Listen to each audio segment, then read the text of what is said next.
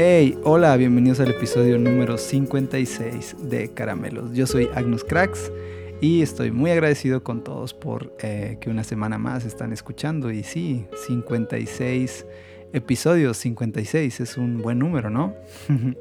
Ah, antes de, entrar en materia, eh, quiero dar los anuncios regulares. Y sí, si es tu primera vez por acá, eh, gracias, gracias por escuchar eh, te invito a que escuches los demás episodios, pero que también eh, puedas compartirlos en tus redes sociales para seguir haciendo más grande esta comunidad. Y si regularmente escuchas, también te pido puedas compartir, podamos eh, escribirnos en redes sociales, estoy como arroba agnoscracks, y poder dialogar acerca de lo que hablamos aquí o como siempre digo, cualquier cosa. ah, pues qué tal que entramos hoy al lío. Quería tener el título antes para decirlo, pero no sé, no, todavía no tengo muy, muy claro cuál es el título. Entonces, qué tal conforme voy grabando se me ocurre algo y, algún título ocurrente, que mucha gente se ha reído de mis títulos. Ah, pero bueno, pues es lo primero que de repente me viene.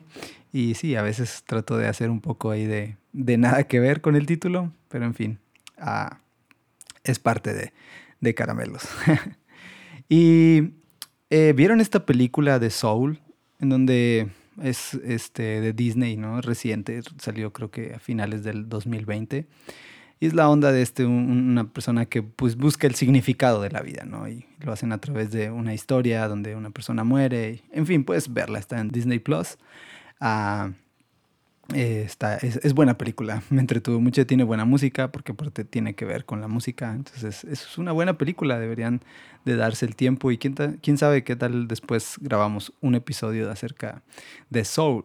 Pero hay justo una parte en Soul en donde ya se resuelve más o menos como la temática ah, o llega a la conclusión cierta persona después de hacer todo lo que ha luchado su vida y lo, lo hace en una noche. Y entonces se da cuenta que, listo, termina.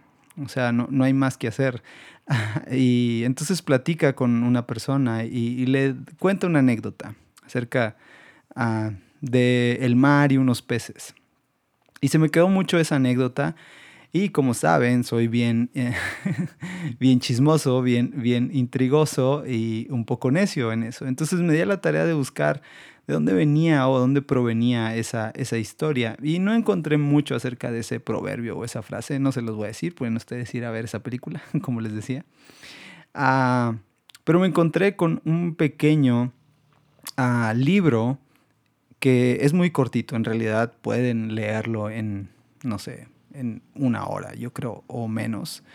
Ah, y es acerca de un discurso que da cierta persona a un grupo de, estudiantes que van a graduarse, están en la graduación y ya saben, existe esto del, discurso que, los va a animar o el discurso de graduación y siempre son emotivos y les echan todas las porras o hablan ah, de, lo que, de lo duro que fue haber este, cursado tres, cuatro años de una carrera universitaria y entonces a través de este discurso pues sí ponen como que todo toda la pasión, todo lo que se vivió y, anécdotas graciosas y se burlan del compañero.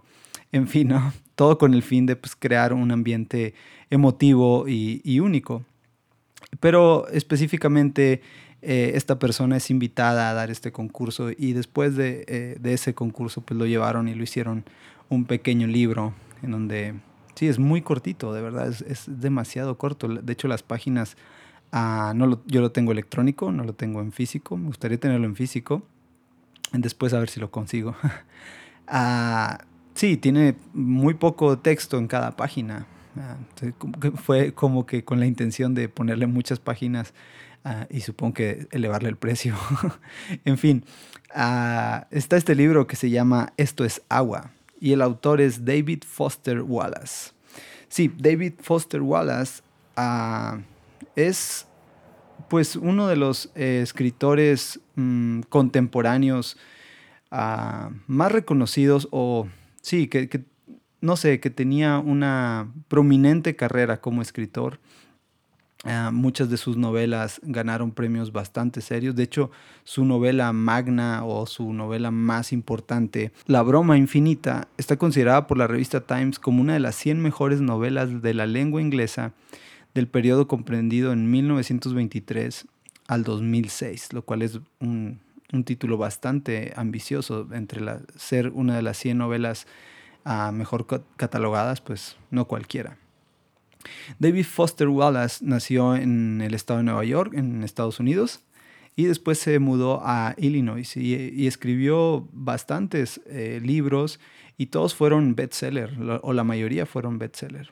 Lo increíble de esta persona es que ah, se suicidó, sí, en, el 2008 padecía de ciertos problemas eh, de depresión y ansiedad y durante muchos años, casi 20 años, tomó medicamentos, creo que de alguna forma dejó de tomarlos y luego no le funcionaron, ah, perdón, decidió retomarlos y creo que ya no le funcionaron y entonces su depresión eh, cayó mucho más y entonces terminó ah, suicidándose. Y en 2009 es eh, publicado este diálogo que compartió a los graduados de la Universidad en Canon ah, sobre un tema de su elección. Básicamente le dieron carta abierta y él podía hablar de lo que él fuera. Y es el único discurso público que dio en toda su vida. Siendo él un escritor, ah, fue lo único que hizo eh, públicamente. Ah, sí. Pues esto, esto es agua, este, este pequeño libro, esta pequeña eh, discurso, ensayo, como, no sé cómo se pueda eh, considerar. Perdón por la moto. Ah, pues trata más o menos de la capacidad que nosotros debemos de tener de pensar. Y aunque definitivamente el libro, eh, perdón, el discurso fue entregado a, personas que estaban graduándose de la carrera de humanidades, que seguramente tenían que ver acerca de ah, literatura, estudios filosóficos, en fin, eh, el arte de pensar básicamente eh, estaba muy presente en este grupo de estudiantes o de graduados. Ah, creo que el libro aplica a la perfección para cualquiera. De hecho, me animaría a, decir que sin ser muy amante de los libros ni de la literatura, creo que podría ser un buen libro para iniciar con algo de lectura. Porque ves, tiene esta parte muy práctica, de hecho es un discurso y sabes, los discursos siempre tienen que tener como ese tono ah, chistoso, que pues, logra conectar con las personas y no simplemente ser un, el típico discurso aburrido en donde pues, todos están bostezando o están poniendo atención en todo menos en lo que la persona está hablando. Y, él le da el clavo con la forma en lo que lo hace, cómo lo narra, cuenta historias, aplica esas historias y al final trata de dejar esa, esa idea. ¿no? Y el libro inicia con la historia de, de esto es agua. Ya se los leo. Dice, había una vez dos peces jóvenes que iban nadando y encontraron por casualidad con un pez mayor que nadaba en dirección contraria. El pez mayor les saludó con la cabeza y les dijo, Buenos días chicos, ¿cómo está el agua? Los dos peces siguieron nadando por un trecho. Por fin, uno de ellos miró al otro y le dijo, ¿qué demonios es el agua? y así es como arranca su discurso para estos estudiantes. Ah, en donde empieza a hablar acerca de los estereotipos de discursos y lo que siempre se tiene que decir. Y además hace cierta alusión a de la conclusión de estudiar humanidades. Y básicamente, como les comentaba, eh, estudiar humanidades es la pues sí, es, es tener esa capacidad de análisis o esa capacidad de enseñarse a pensar a ver las cosas mucho más profundas. Y aunque se pensaría que él siendo un revolucionario escritor con una trayectoria literaria pues bastante eh, famosa para ese entonces, ah, iba a hablar de algo completamente diferente o tal vez iba, no sé, a decirles algo de su experiencia. No me imagino que pudieran estar esperando los graduados en ese momento. Pero lo que él hace es literal pronunciarse a favor de lo que han aprendido ellos.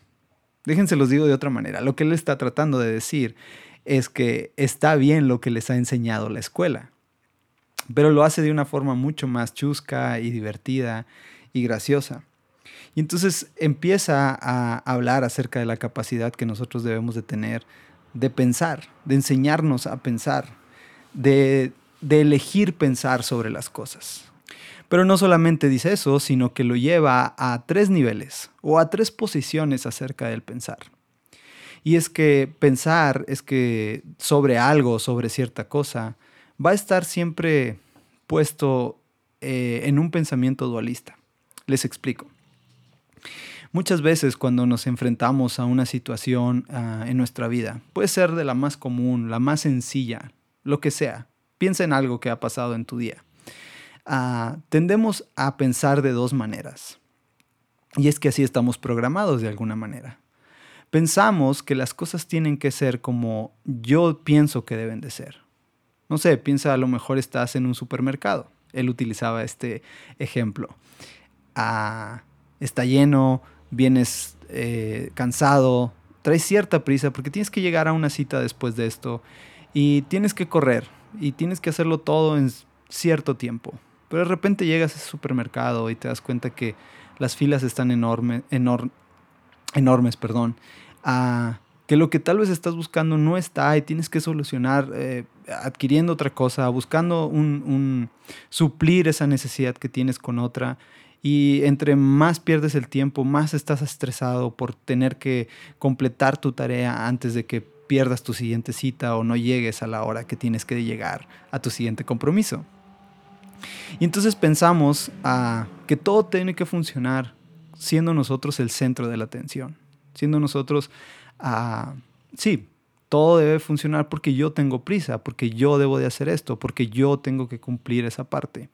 Entonces todo se desprende de ese, pensamiento de ego, de egocentrismo, de yo necesito hacer.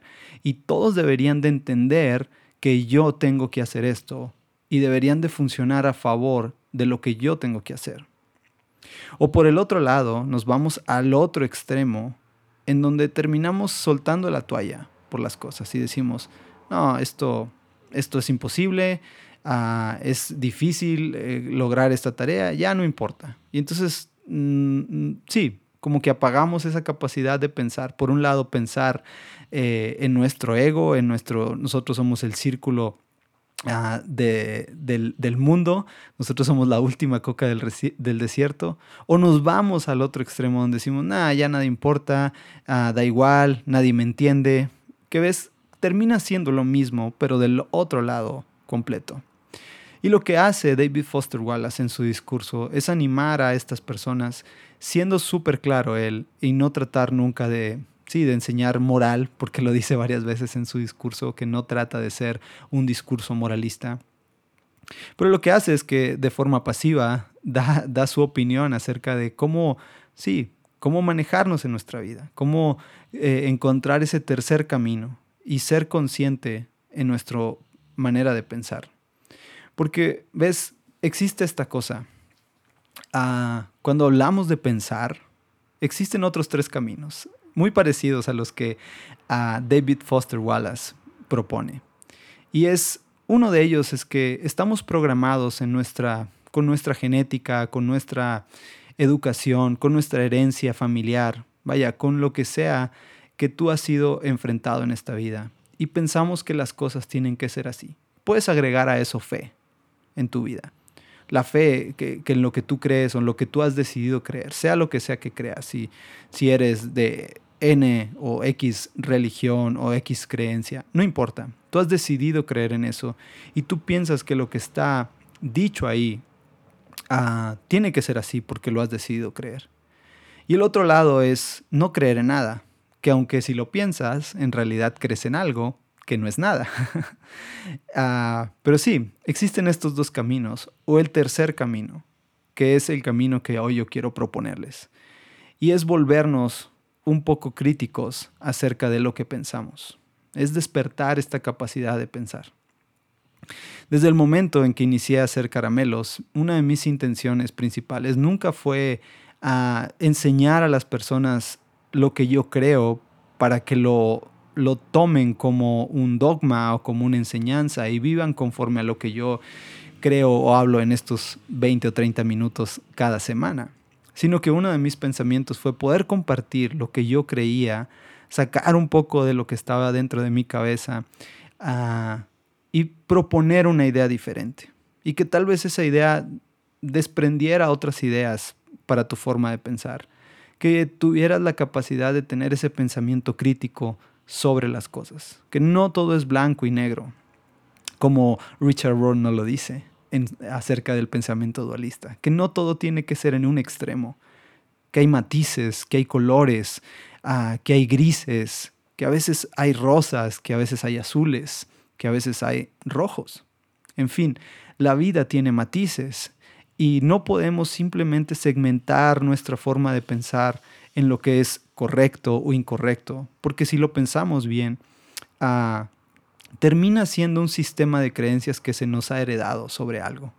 Y entonces hemos apagado nuestra capacidad de pensar y nos hemos vuelto un tanto arrogantes en nuestra forma de pensar.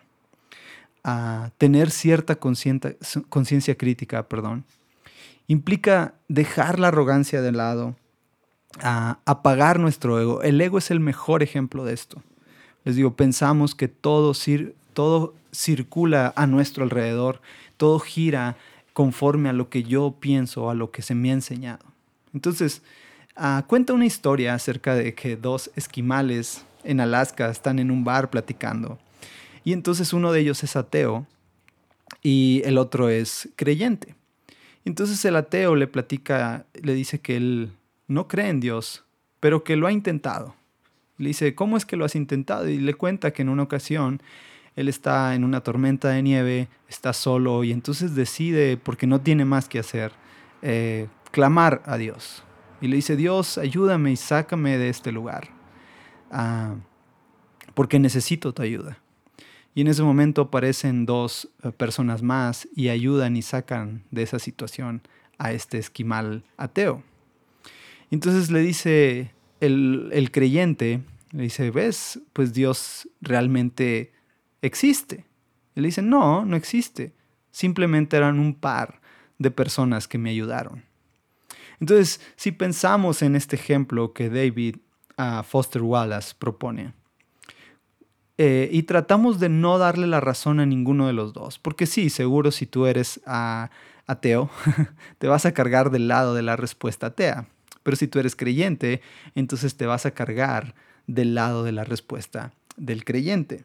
Pero si tomamos un tercer camino y pensamos y somos autocríticos en ver lo que está sucediendo dentro de nosotros, entonces tal vez ninguna de las respuestas ofrecidas es correcta.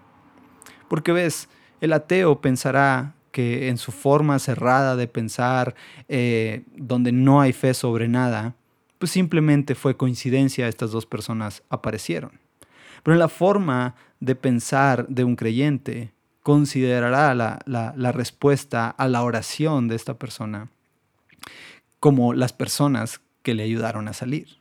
Y ves, la cosa no es quién tiene la razón, sino la cosa es tener un pensamiento autocrítico de las cosas.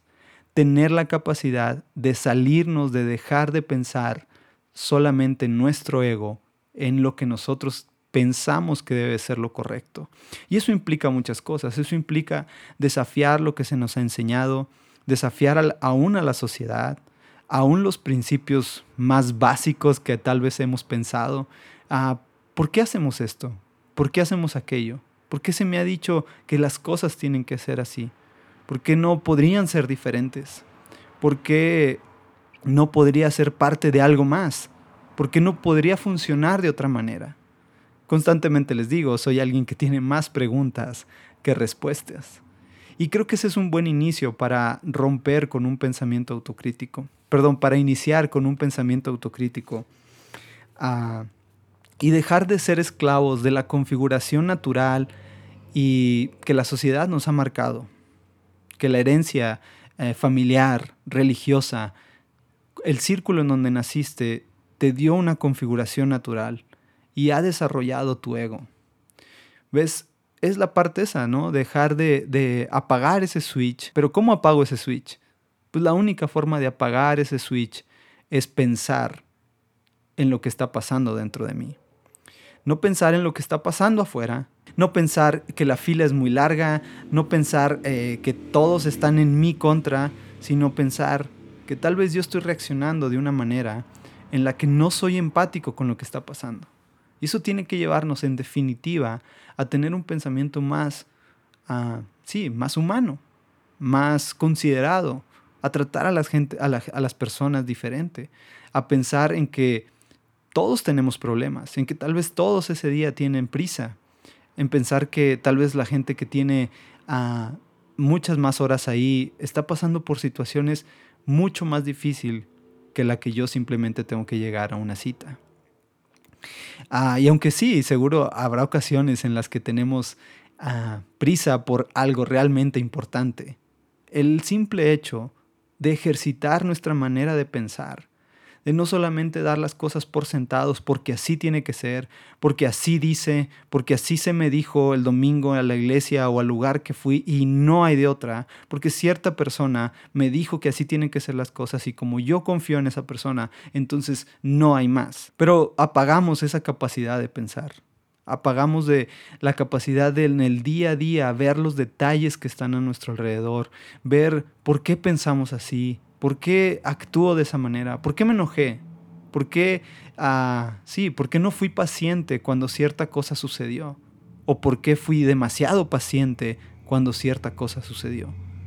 Y ves, es esa parte de, de aprender a pensar, de pensar que hay opciones en la vida, de que hay diferentes caminos, diferentes uh, sendas y que sí, seguramente ciertos caminos tendrán ciertas consecuencias y otros tendrán sus otras consecuencias, pero no tiene que ser como tal vez se me ha dicho que tiene que ser, o tal vez sí, pero no lo importante no es el resultado, sino lo importante es aprender a pensar sobre nuestro día.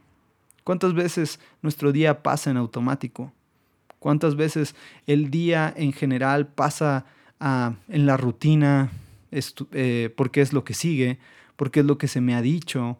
Y terminamos simplemente apagando nuestra, ah, nuestra forma de pensar. Y llegamos a casa o terminamos una jornada de trabajo y lo único que queremos ver es una serie o prender la tele en algo que no ocupe mi atención en lo que disfrute la historia de alguien más, en donde disfrute, eh, sí, lo que alguien más está viviendo. Y lo que he hecho en, teoría es, pues simplemente apagar nuestro, uh, sí, nuestro pensamiento crítico acerca no de otros, sino de nosotros mismos. Porque ves, libertad consiste en que nos enseñemos a pensar. Pensamos que la libertad uh, es algo más, pero creo yo que libertad, y si me atrevo a decir que, al menos para mí, es una verdad absoluta, libertad consiste en que nos enseñemos a pensar, en que seamos capaces de repensar lo aprendido, uh, en deconstruir lo que nuestras creencias, en poner orden a veces a nuestra herencia familiar, poder romper con tal vez a enseñanzas que se nos han pasado de generación en generación, romper con tal vez con un carácter eh, explosivo, agresivo, simplemente porque así era mi abuelo, porque así era mi padre, porque así tiene que ser, porque ellos eran así, ellos lo han heredado y yo tengo que seguir de alguna forma con ese legado de ser alguien agresivo, de alguien enojón, que no respeta a los demás, que no sabe ser empático con los demás. Por otro lado, alguien eh, que no es activo en su vida, que todo es pasivo y todo pasa lento, porque así eran su familia y no hay más que hacer. Y eso es lo que he heredado y eso es lo que tengo que seguir viviendo. O mucho más a ser personas que viven en automático, viviendo la vida de lo que los otros les dicen que hacer, caminando conforme otros dicen que hacer y apagando completamente la capacidad de análisis en su entorno. Y lo peor, apagando la capacidad de su análisis autocrítico, lo cual nos vuelve personas egocéntricas, orgullosas y nos hace incapaces de ser seres mucho más empáticos con lo que tenemos a nuestro alrededor. Ah, una verdad más que propone David es que la verdad con B mayúscula tiene que ver con la vida antes de la muerte. Y ves, creo que lo he dicho en ocasiones anteriores, pensamos que cuando terminemos esta vida vendrá lo mejor. Y, y, si somos honestos, podemos tener fe de lo que viene después. Yo tengo una fe, yo tengo una creencia uh, de lo que viene después de la muerte. Uh, y tú podrás tener algo diferente. Pero lo único que es real hoy por hoy es lo que tenemos aquí. Es nuestra vida, es nuestro día a día, lo de hoy, lo que está frente a nosotros. Uh, sí, esa, ese, ese supermercado lleno, ese tráfico a reventar. Y esa es la oportunidad en donde cada día, en cada momento, podemos ser libres. ¿Y cómo podemos ser libres? Pensando, pensando, una y otra vez, una y otra vez, tratando de dejar de ser el círculo de atención, tratando de pensar que todo tiene que funcionar como yo quiero, como se me ha dicho que tiene que ser. Porque cuando eso no pasa, definitivamente algo colapsa en nuestra vida. Y lo peor, que cuando colapsa algo así, es que los que lo llevan es nuestros seres queridos, a las personas que tenemos cerca, a las personas que están a nuestro alrededor, terminan pagando la incapacidad de pensar en, en criticarme a mí mismo, perdón. Y eso termina siendo agua, nuestro medio ambiente donde nos desenvolvemos, así como estos peces. Fueron, eran, vivían en el agua todo el tiempo, vivían nadando ahí, pero la metáfora es bastante obvia, ¿no? Es como, ¿cómo es posible que no sepas lo que es el agua? Si el día, todo el día estás ahí. Pero si somos objetivos y le ponemos tantito sentido común, ¿cuántas cosas simplemente las hemos apagado por estar en la rutina y no nos damos cuenta que estamos viviendo en agua, que estamos viviendo una vida y que solo tenemos una vida y que deberíamos de disfrutarla al máximo? Y mucho de disfrutarla es poder ayudar a otros, dar a otros, sembrar a otros. Pero la única forma de hacerlo es rompiendo nuestra capacidad de creer que todo gira alrededor nuestro. Lo que me lleva a lo siguiente, para concluir, es que necesitamos detenernos, pensar sobre lo que hay en nuestra mente y empezar a ser libres de esos pensamientos. Y sí, Tal vez muchas de esas creencias son buenas creencias, son buenas verdades, pero al menos si las ponemos frente a los lentes de lo que yo soy, de lo que yo quiero ser, lo que mi fe me ha llevado a ser. Entonces tal vez muchas de esas cosas van a, van a fortalecerse y tal vez otras van a tener que simplemente quedar fuera. Lo más increíble de todo esto es que pensar Pensar no cuesta. Pensar es gratis. Pero alguien, no sé quién, nos ha robado la capacidad de pensar. Si hoy pudiera ah, animarte a algo, es piensa, es gratis, no cuesta y estoy seguro que si piensas habrá mucho más beneficio y libertad vendrá a tu vida. Recuerda, libertad consiste en enseñarnos a pensar. Ya. Nos vemos la próxima semana. Bendiciones.